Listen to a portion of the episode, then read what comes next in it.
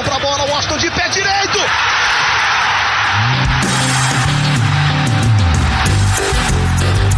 Está entrando no ar o podcast. Sabe de quem? Do Flusão, do tricolor das Laranjeiras. É o GE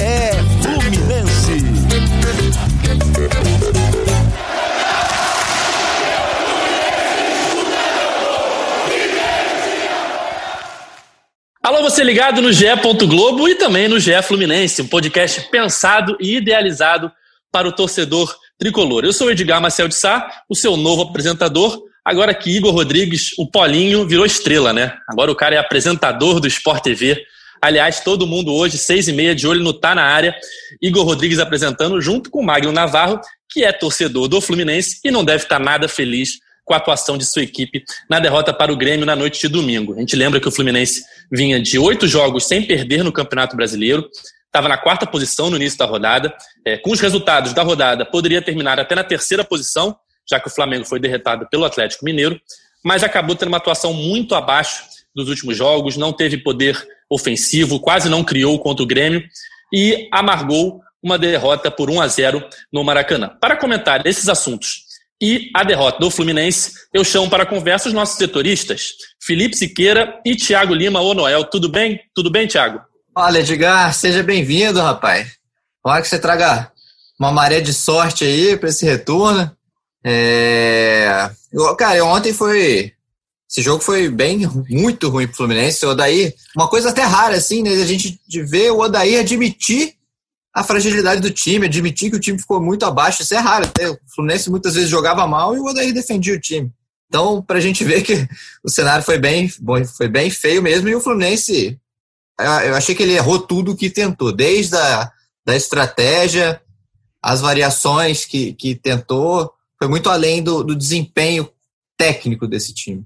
Fala aí, Edgar, tudo bem? Bem-vindo aí como nosso novo apresentador. Um abraço também para o Paulinho aí, voando tudo boa sorte para ele aí nessa estreia com, com o Magno Navarro, tá na área, né? E você é, estreando justamente numa derrota, né? Depois de oito jogos invictos, já, já chega numa derrota, só que eu sei que você tem um histórico muito bom aí como setorista do Fluminense, então, nesse primeiro momento, eu não vou acreditar que é pé frio seu, tá? Mas, pô, depois de oito jogos de invencibilidade, logo numa derrota do Fluminense você começa. Vamos falar bastante aí sobre esse jogo, que, que o Fluminense pode melhorar para a sequência do campeonato aí para continuar brigando na parte de cima. É complicado, né? Ainda mais que eu estou voltando de férias exatamente agora, né? Primeiro jogo depois do meu retorno das férias e o Fluminense perde depois de oito jogos sem derrota. Mas como você falou, uh, o meu histórico é muito positivo, né? Eu estava na cobertura dos dois últimos títulos brasileiros do Fluminense, por exemplo, né, 2010 e 2012. E em minha defesa, esse início de turno é o momento mais complicado para o Fluminense na tabela. Né? A gente vê que o Fluminense pegou o Grêmio agora e nos próximos dois jogos vai ter Inter e Palmeiras fora de casa. Então são dois jogos bem complicados e vão ser difíceis para o Fluminense pontuar, mas vamos ver o que, que reserva aí para esse time do Odair. Eu queria aproveitar até para fazer uma, uma defesa ao Odair. É, eu vi muitos comentários e achei muito injusto, assim, de certa forma, a torcida sempre pegando no pé do Odair é, e reclamando, por exemplo, o Fluminense vinha de oito jogos sem perder e sempre que ganhava, a gente vê aqueles comentários, ganhou apesar do Odair, né? E é claro que as duas eliminações na Copa do Brasil e na Copa Sul-Americana foram muito complicadas, foram muito abaixo do que o Fluminense esperava, né? Principalmente na Sul-Americana, por ser eliminado logo na primeira rodada. Eu acho que isso tem que ser criticado sim, assim como os erros do Odair, que normalmente acontecem, erros de escalações, erros de mudança, faz parte do jogo. Mas também a gente tem que enaltecer o que ele está fazendo no brasileiro, né? Não dá para ser 8 nem 80. A gente tem que é, enaltecer também o que ele está fazendo no Campeonato Brasileiro, porque com esse elenco, eu quero ver se vocês concordam comigo, com esse elenco, o Fluminense está com 32 pontos no início do retorno e está na quarta posição. Eu acho que é muito acima do que o grupo do Fluminense é, poderia oferecer, assim, que as pessoas é, teriam como previsão para esse time do Fluminense. Eu acho que ele está muito acima, está fazendo até certo um milagre no Campeonato Brasileiro de deixar o Fluminense tão bem colocado nesse é, primeira parte da competição e nesse momento sem pensar em rebaixamento, que era o que é, poderia se falar, que seria uma luta contra o rebaixamento mais uma vez, que é o que o Fluminense vem sofrendo nos últimos anos. E nesse momento tive uma campanha muito tranquila, podendo até pensar em algo mais, sonhar é sempre bom, mas eu ainda acho que o principal ponto é lutar para chegar aos 45 pontos e depois pensar em algo mais. O que vocês concordam comigo? O que vocês acham, Thiago? Não, concordo plenamente. É, eu acho que assim, a torcida já estava tava já começando a, a, gostar do daí depois desse final de, de primeiro turno. Já, já havia muita é, gente falando tô iludido, odairzismo e tudo mais. Eu acho que a galera já estava tava entrando no clima já, já de, de, de gostar mesmo do daí. E aí vem essa derrota. Mas eu acho que é isso, tem que relativizar é, esse início de, de campeonato, tanto do turno quanto do retorno, é pedreira. E o, o Odaí faz, realmente faz milagre, cara. Com o que ele tem na mão, o Fluminense não tem elenco para estar tá onde está, assim, com essa pontuação. É, e você vê, se você acompanhar o Twitter e tal, você vê muito, muitos torcedores de outros times é, também não tem esse investimento, também tem essa dificuldade, falando, caramba, o Fluminense não tem então, um elenco melhor que o nosso. Eu vi isso de torcedor vascaíno falando ontem. o Fluminense não tem um elenco tão, tão melhor que o nosso, a gente vê como que técnico faz diferença.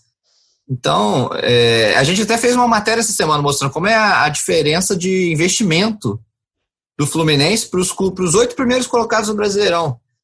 Sabe? É, é, é, absurdo. Então, isso tem que, tem que ser valorizado também, esse trabalho do Odaí. Agora, erros e acertos em jogos ele vai fazer sempre, qualquer um. Qualquer um. Eu acho até que a tendência é o Fluminense é, ter uma queda de produção, não, não ter um segundo turno talvez tão bom quanto o primeiro, eu acho que o primeiro foi muito acima da expectativa.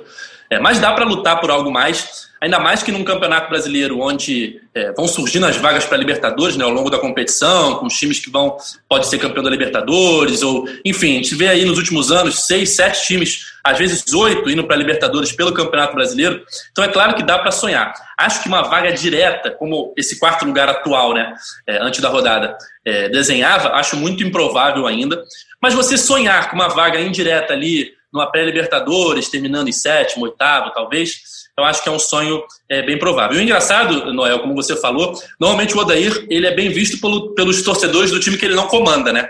Porque no Internacional eu tinha a impressão de que era a mesma situação, porque é, ele fez boas campanhas com o Inter. Se eu não me engano, o Inter foi vice-campeão brasileiro com o Odair no ano seguinte ao, ao retorno, né?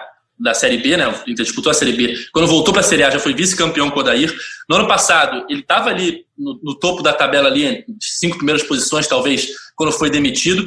E foi demitido por uma derrota na final da Copa do Brasil, né? Então, resultados ele tinha. Mas a torcida do Inter reclamava muito é, das atuações do time, do como o, o resultado era conseguido. E eu acho que isso que se repete no Fluminense, né, Siqueira? Ah, é, o Odair tem méritos e, e, deméritos, erros e acertos no trabalho ao longo desse ano. É, eu acho que o balanço é positivo, ele, ele acertou mais do que errou ali, fez, tem, o balanço do trabalho é positivo, ter feito um trabalho interessante no Fluminense.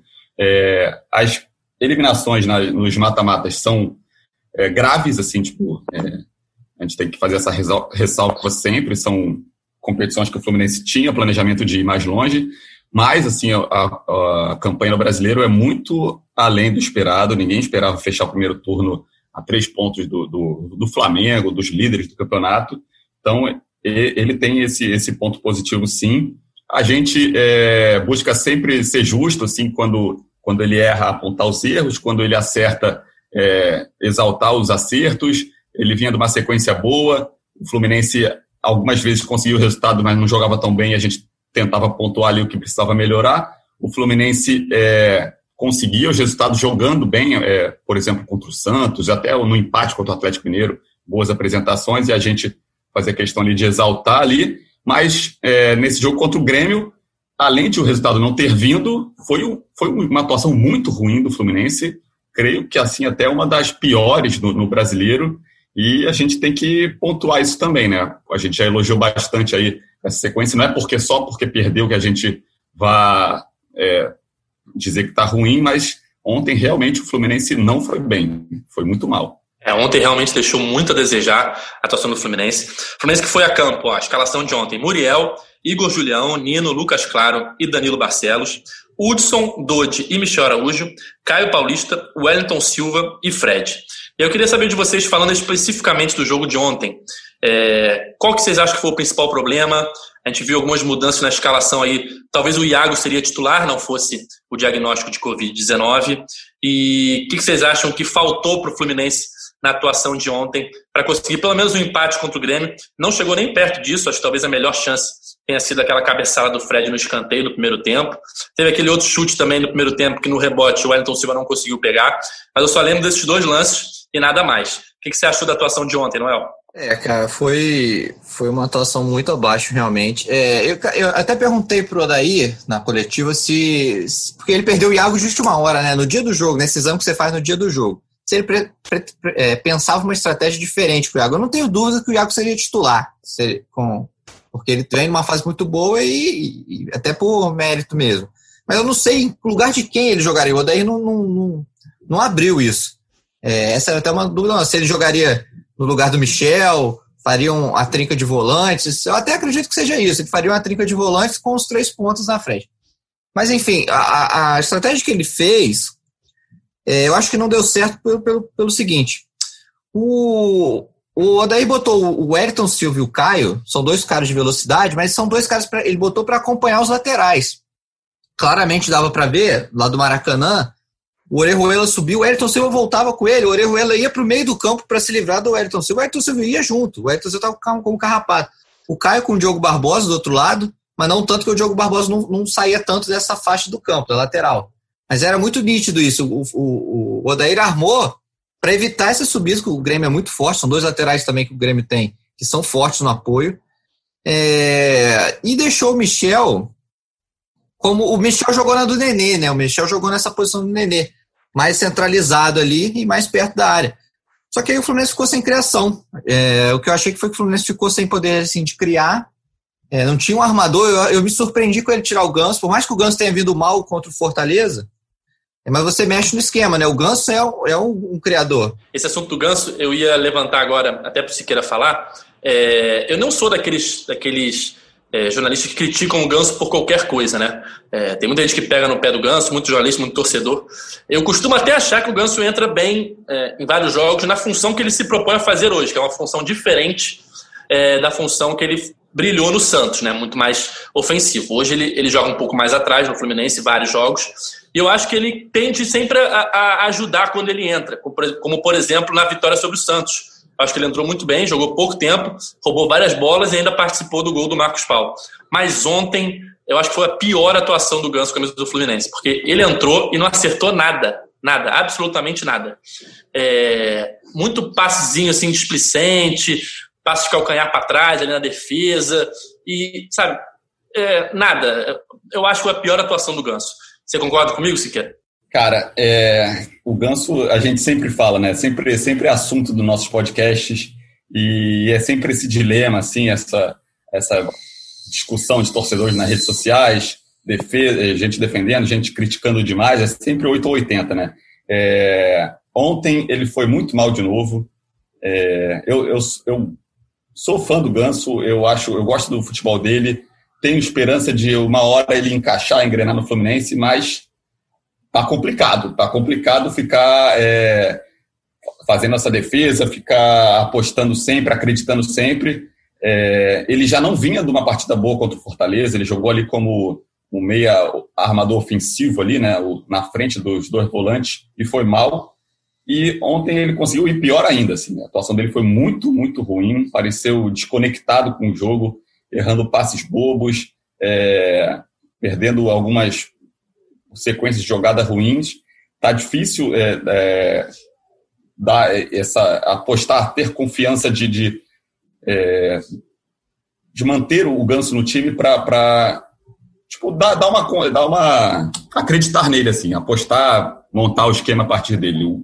E o Odair também parece não ter essa confiança, tanto que sequer começou com ele, foi uma surpresa também. É, é, a gente ficou surpreso, a gente achava, ainda mais que o Odair tem essa questão de gestão de elenco, é, como o Nenê não está jogando por causa da lesão, a gente achava que ele ia deixar o Ganso como titular, mas ele apostou numa estratégia diferente, é, talvez quis um time mais intenso no meio de campo, ir nas pontas para fazer essa marcação no Grêmio, que é um, que é um time também que se que propõe jogo tá, e tal, mas no final eu acho que a escalação também não gostei, não gostei da escalação inicial. É, creio que o Iago ter ficado de fora logo no início é, quebrou o planejamento de jogo, acho que já enrolou desde o início ali a estratégia do Fluminense, porque acredito que ele tenha treinado com o Iago durante a semana, e aí você vai para o jogo, tem que mudar tudo.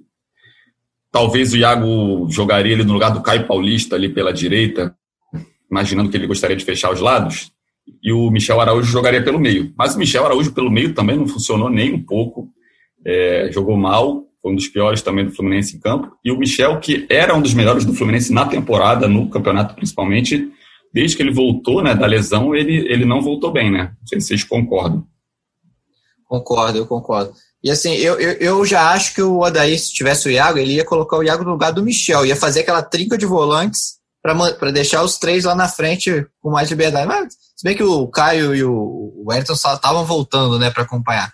Mas enfim, retomando essa parte tática, assim, que eu acho que a estratégia não deu certo, é, o, o, o Odair coloca os, os pontos para voltar, eu acho que ele, nesse intuito, ele tem que segurar os laterais.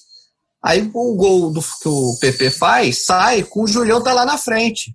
Então, para mim, é meio lógico você trazer os caras, seus pontos, para voltar, para resguardar, porque a preocupação do Odair era claramente não, não sair atrás do placar, porque ele sabia que se, sair, se saísse atrás do placar, o Grêmio ia se armar no contra-ataque, que é o ponto forte dele, e aí o caldo ia desandar. Mas aí ele não, não, não prendeu os laterais. O Julião foi, subiu, criou o espaço que, que o Grêmio usou um contra-ataque sem precisar dos laterais dele. Que estavam sendo com, essa, esses carrapatos que era o Elton Silva e o Caio Paulista. Então, eu acho que foi um erro aí. E no segundo tempo, quando ele vai tentar colocar é, um armador, né? Porque o Fluminense não tinha um armador em campo, né? O Michel não é um armador, o Michel não é um organizador, né? O Michel é um finalizador que também tá jogando ali no meio de campo. É, aí ele coloca logo dois. Quando ele coloca, coloca o Marcos Paulo e o Ganso juntos. Aí ele tira a velocidade, né? Porque são dois jogadores bem mais lentos, né? Que ele tira o Caio Paulista que não vinha bem, mas tinha velocidade. E o Luiz Henrique ele entrou só depois. Quando ele coloca o Luiz Henrique, ele tira o Elton Silva, então troca jogadores da mesma função. E ele perdendo o jogo, eu achei que ele demorou muito a arriscar, que ele só colocou. Ele ficou com do, os dois volantes, né? Ele estava com dois volantes e só tomando sufoco o jogo todo, todo contra-ataque. Ele só foi tirar um volante para arriscar no tudo ou nada aos 41 minutos do segundo tempo, quando ele tenta colocar o Luca. Mas aí eu achei que ele demorou também a, a, a arriscar. Ah, eu acho também que não, eu acho também que o Luiz Henrique tinha começado de início. É, o Luiz Henrique ele estava sendo titular antes, aí teve o negócio da Covid, aí demorou um pouquinho, mas foi um do, dos que voltaram de Covid, foi o primeiro a recuperar a posição. Aí foi para a seleção, fez a, o Fluminense fez aquele esforço todo para ter ele no outro jogo, ele não foi aproveitado. Mas acho que nesse jogo ali, ele começou com o Wellington Silva, que não tinha começado no outro jogo, podia começar com o Luiz Henrique. Ah, o Wellington Silva, sei lá, volta para recompor melhor. Cara, mas recompõe então do outro lado com o Caio Paulista e deixa o Luiz Henrique como uma aquele aquela velocidade pela lateral ali. Não, não, não entendo o Luiz Henrique ter começado no banco para o Wellington Silva e Caio Paulista nas pontas. Assim, é, isso é realmente também outro ponto da escalação a, a, a questionar. Eu, acho que esse assunto levanta uma outra questão. É, a gente estava falando de, de onde o Iago jogaria, né? Que ele vem se destacando. Eu não sei onde ele jogaria, mas eu tenho certeza que ele seria titular, porque o daí tem muito essa questão da meritocracia, né? Quem está jogando bem continua no time. É, assim como eu tenho certeza que se o Ganso tivesse jogado bem contra o Fortaleza, ele teria seguido no time. E aí a gente vê outras questões, como por exemplo o Calegari, que estava jogando direitinho, estava indo bem e tal, teve a Covid, entrou o Julião, que nem acho que tenha ido tão mal como a torcida fala, e aí o Odaí, que deve concordar comigo, manteve o Julião, apesar do retorno do Calegari. E o Luiz Henrique saiu por conta da seleção, por causa da Covid e tal. E quem entrou no lugar dele acabou indo bem, né? O Carlos Paulista fez um golaço, enfim, outros jogadores ali naquela posição de ponta acabaram se destacando nesse período. E por conta disso, o Luiz Henrique, a meu ver, dentro da lógica do Odair, vem começando no banco de reservas. Assim como o Wellington Silva contra o Fortaleza fez o gol e foi titular no jogo seguinte, no caso contra o Grêmio, nesse domingo. O que, vocês acham dessa, dessa, dessa política do Daí de meritocracia? Já era hora de voltar com o Calegari, por exemplo? Já era hora do Luiz Henrique ser titular novamente? O que vocês acham, Noel? Cara, eu acho que do, do, dos titulares que pegaram Covid é, na, no jogo lá com o Atlético Goianiense, na Copa do Brasil, o, o, o Calegari foi o único que não retomou a posição. O, o Luiz Henrique voltou como titular depois. Ele vinha como titular e aí perdeu a posição Não lembro, não lembro exatamente porquê agora. É, ficou no banco, começando no banco, e depois já veio começar como titular um ou outro jogo, mas não recuperou totalmente é. como era antes. É, não, ele, ele, ele tava. Eu lembro que a gente fez o questionamento que o Lucas Claro e o Calegari estavam à disposição. É, depois, quando eles se recuperaram, ficavam no banco e o Luiz, o Luiz Henrique de titular. A gente até fez esse questionamento. Você é questão física, não faz sentido, porque o Luiz Henrique também tinha Covid e está de titular e o Lucas Claro e o Calegari estão no banco. Eu lembro que eu fiz, a gente fez esse questionamento aqui. É, mas aí o Luiz Henrique perdeu essa posição agora, né? E não retomou. E o, o Calegari não teve chance até agora. Eu não sei. O Rodaí tem essa questão da meritocracia, mas aí a gente vê. Vamos para lateral direita. O nosso caso polêmico da lateral direita. É, o Julião já foi muito mal contra o Ceará. E contra o Grêmio ontem ele realmente voltou a ir muito mal. Ele vinha de bons jogos. Contra o Atlético Mineiro ele foi bem. Ele vinha de bons jogos, mas já teve dois jogos é, que ele foi muito mal. E aí a gente vê, pô, até vai, vai, vai dar chance até quando? Vai ser insistir, como foi com o Egídio, até chegar o Danilo Barcelos entrou e tomou conta da posição. Acho que o Calegari já tem que voltar porque ele não saiu do time por falha, né? Ele saiu por Covid e não voltou até agora. E até pensando nessa estratégia que o Odair tentou no jogo de ontem, pô, você precisava de um lateral que marcasse bem. O, o Calegari marca melhor que o, que o Igor Julião. No apoio, o Igor Julião é melhor, pode ser melhor. Mas o Calegari é melhor para defensivamente. Então é uma questão polêmica. Até quando vai essa insistência do Odair com o Julião de, de, de partidas ruins e você continuar bancando um jogador que vem mal? Essa, essa meritocracia aí do Odair é, é uma das ferramentas que ele usa para gerir elenco, né? A gente não sei, nem concordo, não concordo 100% com essa meritocracia, mas eu faço a ressalva que o Odair é um bom gestor de elenco. Isso é, ele é, já mostrou no Inter e tem mostrado no Fluminense, ele consegue é, manter o elenco motivado, é, determinado, é, consegue conter é, aquelas. Um jogador que possa ficar um pouco mais incomodado com reserva, ele consegue gerir bem. Mas essa meritocracia dele, é, nem vezes, às vezes não funciona também. É, é, o Julião, no caso do Julião, o Julião é um jogador irregular, assim, ele, ele ele não consegue manter uma, uma constância por, por grandes períodos. Ele estava fazendo uma sequência relativamente boa, nada também fora do, do, do, normal, nada muito, muito excelente, mas aí teve uma partida muito ruim ontem. É, o, o, o gol é um lance que ele tem uma falha. Ele está lá no meio de campo e está voltando devagar para acompanhar o PP. E aí o jogo, a, o lance se desenrola pela direita. Tem até um vídeo que o próprio Thiago tweetou, vocês podem ver lá no, no, no Twitter dele. O lance começa a se desenrolar pela direita ele tá voltando sem acompanhar direito, vê aí o PP passa que nem uma flecha, aí ele, Ih! e aí começa a acompanhar o PP, mas não, não dá tempo de chegar e sai o gol. Então, ele falhou no gol. É, o, o Calegari, a questão do Calegari assim, é porque ele também não mostrou nada muito acima da média para voltar logo para a posição. Mas eu acredito que, que possa ser o um momento aí de, de, de, testar o garoto de novo. É um garoto muito novo, tem um grande potencial. É, não era lateral direito de origem, começou como volante na base e tal, mas joga bem na lateral também, jogou muito bem no Sub-17 na lateral. É, teve seus altos e baixos quando jogou no Fluminense, mas acho que, que merece uma nova chance sim. É, o, até porque o, o Julião não, não, não mostrou que dá essa segurança sempre, assim, como titular. É, e a gente lembra que o Nenê, né, que vinha sendo dos destaques do Fluminense nessa temporada, tá fora, tá, tá por, por lesão, né? Tá se recuperando de uma lesão muscular. Nem acho que o Nenê recentemente estava jogando tão bem, mas ele vinha sendo decisivo, né? Importante, é, com gols importantes e, e nos pênaltis principalmente. E eu pergunto para vocês, como diria Cauê Rademacher, nosso gigante finlandês, vocês que estão no dia a dia do Fluminense, qual é a previsão para o Nenê? Já tem chance dele no final de semana, agora, né? O próximo final de semana contra o Palmeiras, já está de volta na relação, já está de volta no time titular? Tem chance sim, tem chance sim. Ele já, tá, ele já saiu do, do departamento médico, já está na transição, né, na, na, preparação física, tanto ele quanto o Pacheco. Né, o Pacheco também está tá nessa transição física e acredito que os dois já vão estar à disposição já contra o Palmeiras. É, o Pacheco não como titular, né, porque o Pacheco não, não tem, não conquistou essa condição, mas acredito muito que o Nenê volte como titular, sim. No lugar ali, do Michel, né? Que é onde o Nenê estava jogando. É... Projetar. O Iago vai estar tá fora, né? O Iago tem que ficar 10 dias de quarentena, né? De isolamento. Então o Iago está fora do jogo contra o Palmeiras. É... Mas o Odaí vai ter a volta do Nenê para armar esse time aí. Eu, sinceramente, eu voltava já com o Nenê como titular, assim, é, é por mais que o Nenê também não, não, não estivesse numa boa fase, assim, não estivesse se destacando, eu acho que bota ele ali né, centralizado na frente de Hudson e Dude, é, tenta, volta o Michel para a direita como ele tinha rendido mais, aí na esquerda fica a gosto do Odair, eu botaria o Luiz Henrique, mas aí ele pode, ele bota o Wellington Silva, Caio Paulista, sei lá.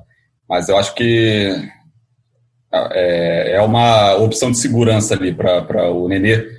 Por mais que ele não tivesse fazendo grandes partidas, ele também não faz partidas horrorosas. Ele dá uma, uma média ali, sempre é, entrega alguma coisa e tem aquela questão. Ele acaba sendo decisivo, bate pênalti bem, sempre converte. É uma opção de segurança ali para o Fluminense para os próximos jogos. acredito que pode ser uma, uma boa opção para o Daí. É, além dos pênaltis, ele faz muitos gols também de chute de fora da área e tal. Enfim, foi o que eu falei. Ele não vinha é, jogando super bem, mas vinha sendo decisivo e foi importante nessa sequência de oito é, jogos sem perder. E agora, como eu falei lá no começo do podcast, o Fluminense tem essa sequência difícil no início do retorno, né? É Grêmio, Inter e Palmeiras. Os próximos dois jogos fora de casa. Primeiro contra o Palmeiras, em São Paulo, e depois contra o Inter, no Beira Rio. É, vocês acham que é motivo de preocupação? caso o Fluminense não consiga pontuar nessas partidas, podem ser três derrotas seguidas, um ponto e pouco, é, ou seria apenas uma, um choque de realidade para o que esse elenco pode conseguir? Como é que vocês analisam esses dois próximos compromissos que tendem a ser bem complicados para o Fluminense? É, eu acho que, que é, é são, são duas pedreiras, sem dúvida. Assim, se tem um momento bom para você pegar essas duas pedreiras, é agora porque o Fluminense vai pegar um Palmeiras todo esfacelado, o Palmeiras vai ter os seus, seus jogadores convocados né, na data FIFA, tá, tá cheio de jogador quebrado, contundido, o Luiz Adriano mesmo ontem foi um, ano passado fez três gols né, em cima do Fluminense e vai estar tá fora do jogo. Fez gol esse é, ano também no Maracanã. É verdade, esse ano também. Carrasco. É, Carrasco, então, Carrasco já vai estar tá fora. É, e fora outros jogadores Fora outros jogadores importantes que o Palmeiras vai estar fora. Então, assim, o Palmeiras vai estar esfacelado e no meio de uma, de uma, de uma Copa do Brasil, quarta de final. O Palmeiras vai jogar contra o Ceará na Copa do Brasil. Então é um momento bom. Possivelmente o Palmeiras vai estar, além dos, dos desfalques, ainda vai ter, poupar, ter que poupar jogador. É, é um momento bom. E aí depois você vai pegar o Inter, que o Inter vai estar no meio da, do, dos jogos com Boca Juniors na Libertadores tua atenção vai estar tá voltada para Libertadores, obviamente. Então também é um bom momento para você pegar. É, se, ele, se o Fluminense ganha do Grêmio, você ia somar esse, esse cenário todo a uma autoconfiança enorme que você iria para esses jogos, né? Então seria um cenário perfeito se o Fluminense tentar arrancar pontos nos dois jogos. Mas essa derrota realmente dá uma quebrada no clima, né? Tem que ver como que o Odaí vai conseguir é, motivar esses caras para conseguir conquistar pontos fora, porque vai ser muito difícil mesmo com esse cenário vai ser difícil. É bom, Foi mais esse... o Fluminense teve, né, para conseguir três vitórias seguidas e não conseguiu, né? Foi a terceira vez nesse campeonato que o Fluminense vinha de duas vitórias seguidas e não conseguiu a terceira. Mas realmente, esse ponto que o, que o Noel falou, eu não tinha me, me atentado. Realmente, esse jogo com o Palmeiras vem num momento bom, é, entre dois jogos da Copa do Brasil e nessas questões de convocação, né? O Palmeiras que já não teria o Felipe Melo, que machucou o tornozelo, provavelmente o Luiz Adriano, com lesão muscular, é o Wesley, que recentemente é, machucou o joelho também. E aí você ainda perde jogadores das seleções é, brasileiras, como o Everton e o Gabriel Menino, o Vinha, o Gustavo Gomes, enfim, jogadores importantes para o Palmeiras que vem muito desfalcado. E depois o Inter, é, já não desfalcado por seleções, mas por é, talvez poupado por conta da Copa da, da Libertadores, já não se quer. Esse ponto que o Noel tocou é, é bem pertinente mesmo, assim, também nem, nem tinha me ligado, mas tem uma coisa também, uma outra, uma contra-ressalva. O Grêmio já jogou com vários jogadores poupados contra o Fluminense e o Fluminense perdeu em casa, né? O, o, o Renato poupou é, o Diego Souza, Michael, tirou o PP logo no, no, no início ali, no, no, meio do jogo, é, e o Fluminense não conseguiu é, pontuar. É, então, mesmo com o Palmeiras e com o Inter é, poupando jogadores ou com a cabeça em outras competições, o, o Fluminense ainda tem duas pedreiras pela frente, ainda mais por serem jogos fora de casa. É, eu acho que, que pode ser um momento crucial do campeonato para o Fluminense. A, a o primeiro turno do Fluminense foi sensacional, assim, muito acima da média do que todos esperavam.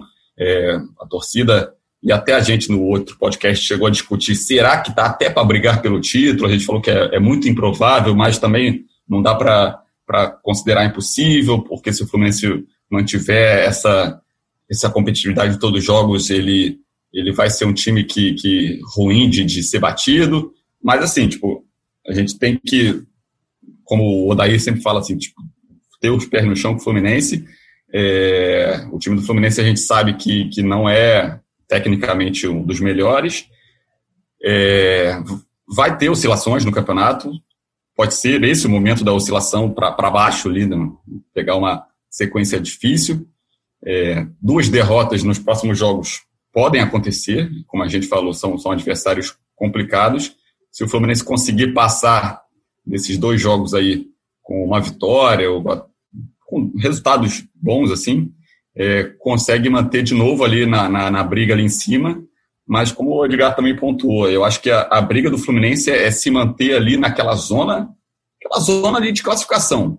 Não sei se vai vir direta para Libertadores, mas eu, eu, vejo o Campeonato Brasileiro com oito times ali, que, que acho até que são os oito primeiros no momento, oito times que vão brigar naquela, naquela parte de cima da tabela. Dois ou três deve, podem desgarrar e disputar o título, e os outros vão brigar pelas vagas na Libertadores, diretas ou indiretas. O Fluminense tem que ficar ali naquele bolo, tem que ficar naquele bolo e tentar ser competitivo o suficiente para, pelo menos, terminar no, na pré-Libertadores, porque se também se cochilar, se não conseguir manter esse, esse ritmo bom até o final, cochila, fica em sétimo, oitavo, e aí se não, não tiver brasileiro campeão da Libertadores, é, se o campeão da Copa do Brasil não, não for do G8, fica, vira, fica só G6 e o Fluminense roda.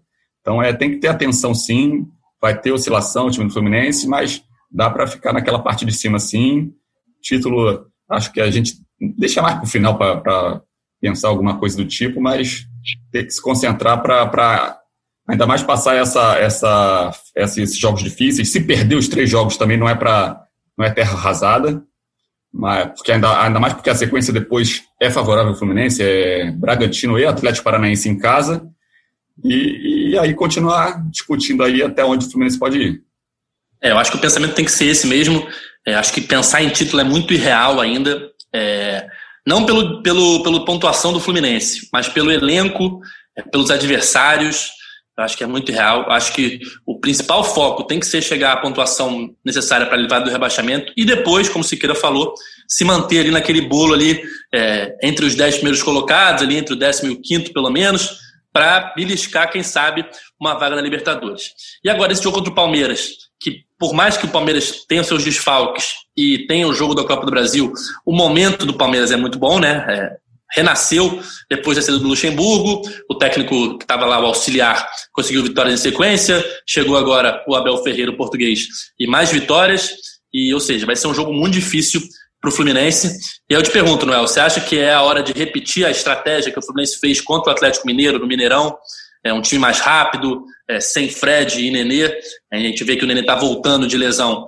É, provavelmente, a gente não sabe né, se ele vai ter condição de jogo, mas pode ser uma opção do Odair não colocar o Nenê, talvez até tirar o Fred, para ter um time mais leve contra o Palmeiras em São Paulo, para tentar um bom resultado? É uma boa, é uma, assim, é uma boa alternativa assim, a ser testada, mas eu acho que o, o Nenê vai, vai voltar nesse time aí. É mero palpite. Acho que o Nenê volta, mas é uma opção de você fazer armar um time mais leve, né? Tentar fazer o que você conseguiu contra o Atlético Mineiro. O Atlético Mineiro era um time era um time muito rápido, né, de velocidade. Eu não acho que o Palmeiras tem tanta característica. Ele tem jogadores mais técnicos, né? O Rafael Veiga, o, o Zé Rafael, Lucas Lima, que sempre entra. Não são jogadores de velocidade, são jogadores técnicos. Talvez o Odaí volte com aquela trinca de volantes para que ele começou até o campeonato assim, né? Que para você tentar dar uma proteção maior no, no meio de campo. É um, é um, vai ser pedreiras sem fato e vai ser um desafio você montar esse time mais que você tenha praticamente todo mundo à disposição. É, eu acho que o Luiz Henrique tem que ser titular, como concordo com o Siqueira, o Luiz Henrique não pode ficar fora desse time. O, moleque tem talento. Tem, tem a questão que ele vai para a seleção agora, né? ele foi chamado para completar os treinos lá, o Tite quer ver ele lá de perto com os caras, então ele vai ficar três dias treinando com a seleção da Grande Comari, vai voltar para treinar no Fluminense só quinta e sexta, porque o jogo já é sábado. Não sei se isso vai, pode influenciar uma decisão do Odair, de repente, de não colocar o, o garoto de titular novamente. É, a questão é essa, mas acho que o, o Fred também vai acabar jogando, porque ó, Felipe Cardoso não, acho que não é a solução ali. O que, que você acha, Siqueira? Eu fico, fico muito na dúvida, assim, o Odair tem, tem todo mundo, praticamente todo mundo à disposição, mas opção mesmo para armar esse time, eu acho que ele vai voltar com aquela famosa trinca. Eu não acho que eu não acho que deva adotar uma estratégia parecida contra o Atlético, não. O Atlético e o Palmeiras são bastante diferentes. O Atlético é um time muito, muito, muito intenso, é, com muita movimentação, muita velocidade, é, que marca muito em cima, né? Sobe as linhas bastante. O Palmeiras ainda não, não, não dá para perceber se como é que vai ser esse, esse estilo do, do técnico Abel Ferreira se vai ser mais próximo ali do, do que o São Paulo faz no Atlético, se vai ser um pouco diferente. Está há pouco tempo no, no, Palmeiras, mas acredito que, a, pelo menos no momento, não vai ter essa cara do Atlético, então eu não iria com essa uma estratégia parecida com a que foi contra o Atlético, não. Também por questão de, de peças, né? Acho que o Nenê, como eu falei, acho que vale botar o Nenê para voltar a dar uma, a ter mais uma segurança ali, uma bola de segurança no meio de campo, no, que, que vinha funcionando, mesmo que não funcionasse pra caramba, funcionava mal ou bem ali no, no meio de campo. E, e no ataque, cara, o Fred, se, não, se o Fred não tiver, não tem outro para colocar. O Felipe Cardoso não tem, é, tem um pouco mais de gás, de, de energia é, que o Fred. Ontem, de novo, né? É, não, não, tem, não tem a metade da qualidade do Fred. E o Luca também, a gente fica perguntando por que o Luca não entra, porque o Luca não começa jogando. O Luca jogou cinco minutos ontem e mostrou porque não estava entrando, porque não estava jogando, ele entrou muito mal. É, inverteu uma bola para ninguém, a bola caiu no pé do Odair, deu um gol, é, errou coisas bobas. Então, assim, tá meio fora de ritmo também. Não, não, não, não sei se é uma opção ao Fred também. Acho que é aí com Nenê e Fred de início e aí estudar o jogo ali na hora se vê que precisa de mais intensidade e mudar uma peça ali no intervalo, alguma coisa. É, esse lance do Luca que o, que o Siqueira lembrou, acho que foi a única boa chance assim, do Fluminense é, clara assim, no segundo tempo, já no finalzinho, um cruzamento do Marcos Paulo pela direita. E o Luca, eu, no primeiro momento que eu vi o lance, eu achei que o zagueiro tinha atrapalhado ele. Mas no replay você vê que ele estava livre, que o zagueiro não chega nele, e que ele fura o voleio, né? Ele dá um voleio meio mascado, assim, que se ele acerta um chute ali com força no gol, ia ser, a bola foi rasteira, né? Um chute rasteiro com força, dificilmente o Paulo Vitor pegaria. Né? Que a bola foi no canto, mas foi mascada. Então, o Luca realmente, é, pelo pouco ele que eu vi... Ele não escorregou, não, Edgar? É porque eu não vi. Como eu estava no estádio, eu fiquei com essa impressão. Eu não vi o replay. Eu não teve esse, esse, esse lance não entrou nos melhores momentos. É, acaba sendo um erro técnico, né? O escorregão Sim. dele ali é, ele teve uma boa chance, ele estava livre, ele conseguiu finalizar, mas ele finalizou errado. E eu acho que ali foi o último suspiro do Fluminense no jogo, né? Depois que aquela bola não entrou ali, você pensa, ah, agora não, não vai ter chance nenhuma, realmente vai acabar a sequência de oito jogos. O segundo tempo também acho que foi muito ruim da partida, não só do Fluminense. O Grêmio teve a sua chance em contra-ataque, muito pelos erros do Fluminense. O Grêmio estava armado para isso. Mas o Grêmio também parecia que não queria jogar em vários momentos, queria só esperar o tempo acabar. Teve um, um escanteio que me chamou muita atenção, um escanteio do Grêmio que eles bateram para o zagueiro no círculo central. Tipo assim, é um cúmulo da cera, né?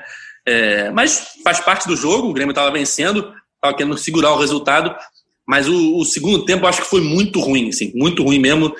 É, Fluminense inoperante e um Grêmio aproveitando os erros de passe do Fluminense para contra-atacar, mas também deixando a desejar no contra-ataque, né? O Grêmio teve boas chances para fazer o segundo gol e não fez por erros próprios, né? Enquanto o primeiro tempo Renato, foi um pouco equilibrado.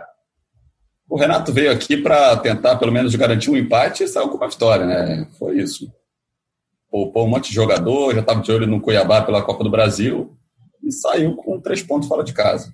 Acho que resume bem né, o jogo. Ainda mais a, a saída do PP no intervalo, por mais que ele tenha sentido um desconforto muscular, e óbvio, foi preservado para Copa do Brasil, mas mostra bem que o, o, o Renato estava satisfeito com aquele 1x0 e ia tentar segurar esse 1x0 no segundo tempo. Poderia até fazer 2x0 caso houvesse contra-ataques que aconteceram, mas que ele estava satisfeito. E o, o Fluminense falhou em não conseguir é, ter vontade, ter disposição para lutar pelo empate, né? Que o outro, o outro time não estava é, é, muito é, querendo mudar o placar, teve chances, mas pecou nos seus próprios, próprios erros, e o Fluminense faltou ali um pouco mais de ambição, acho, faltou um pouco mais de vontade e organização, principalmente, para conseguir mudar esse resultado. Não, pode até. O Noel estava no jogo, teve uma visualização melhor ali da, no estádio, você consegue ver melhor ali o time, mas tipo, o Fluminense no segundo tempo teve muito mais posse de bola, teve acho que o dobro de posse de bola do, do Inter, do Grêmio quase, e deu três chutes, só um ou dois para o gol.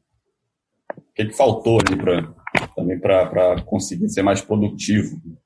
Foi isso mesmo, só deu três, só foram três finalizações do Fluminense no segundo tempo, né? E, e você perdendo, mas o, foi o, o jogo ficou a, a, feição pro Grêmio, né? O, no estilo dele, de armar no contra-ataque. E o que o Odair tentou não deu certo. Colocou dois armadores, é, tirou, ficou sem velocidade, né? Para você fazer. O Marcos Paulo é um cara que consegue muito bem meter essa bola, né? Como ele fazia com o Evanilson. Meter uma bola para alguém entrar em velocidade. Mas quem que ia entrar em velocidade para ele meter ali? Quem? Quem? Não tinha. É, e, e, foi isso, quando ele te coloca o Luiz Henrique. O Luiz Henrique era um cara desse. Ele coloca o Luiz Henrique no lugar do Elton Silva, então você só tinha o Luiz Henrique. O Luiz Henrique até conseguiu umas boas. É, não é bem infiltração assim, mas de passar uma arrancada, passava por dois, três, mas de repente chegava o quarto. Ele sozinho também não ia fazer milagre. E o Odaí só foi arriscar, realmente, arriscar mesmo. Falar assim, ah, agora vamos tudo ou nada, tirar um volante, né? Porque você estava precisando fazer o placar. Tirou o Hudson aos 41 do segundo tempo. Teve até essa chance com o Luca que a gente citou aqui. Mas foi já no finalzinho ali na Bacia das Almas. Poderia ter sido. Poderia ter. Me lembrou muito o, contra o Ceará, que o Fluminense merecia ter perdido o jogo. O Ceará perdeu um monte de chance e conseguiu um empate no finalzinho com o Danilo Barcelos. Se o Luca faz o gol, seria, aconteceria de novo, seria isso, né? O Fluminense ia escapar de uma derrota novamente, mas dessa vez os deuses do futebol não, não quiseram que, que acontecesse. Cara, é, é isso, eu acho que foi assim, é um, o Odaí apostou numa estratégia que não funcionou e ele admitiu, ele assumiu a responsabilidade. É, agora é tentar mudar, né? Pensar já no próximo, também não tem tempo você ficar lamentando. Bom, com esse resumo de Thiago Lima, vamos chegando ao fim do podcast GE Fluminense, número 86. Minha estreia como apresentador agora oficial desse podcast. Deixar aqui no nosso abraço e boa sorte para o Igor Rodrigues, na estreia do Tá Na Área, ainda nessa segunda-feira, às seis e meia. E meu agradecimento ao Siqueira, valeu Siqueira, valeu Noel. Segunda-feira a gente está de volta para falar desse jogo Fluminense-Palmeiras. Valeu, valeu Edgar, bem-vindo aí novamente. E espero que já no próximo episódio você já comente uma vitória do Fluminense aí. É, valeu também, Edgar. Bem-vindo mais uma vez. É, boa sorte aí, sucesso nessa empreitada. Tenho certeza que você vai substituir o Paulinho, porque o canalho do Paulinho nos abandonou, mas sucesso, Paulinho, para você aí no, no Tá Na Área. Tenho certeza que tu vai arrebentar junto com o Magno Navarro, que, vai, que tá devendo uma visita pra gente aqui. Magno Navarro tá devendo uma visita pra gente aqui no podcast do Fluminense e a gente vai cobrar. Vamos cobrar, com certeza. Então é isso, galera. Final do podcast é Fluminense 86. Valeu e até a próxima.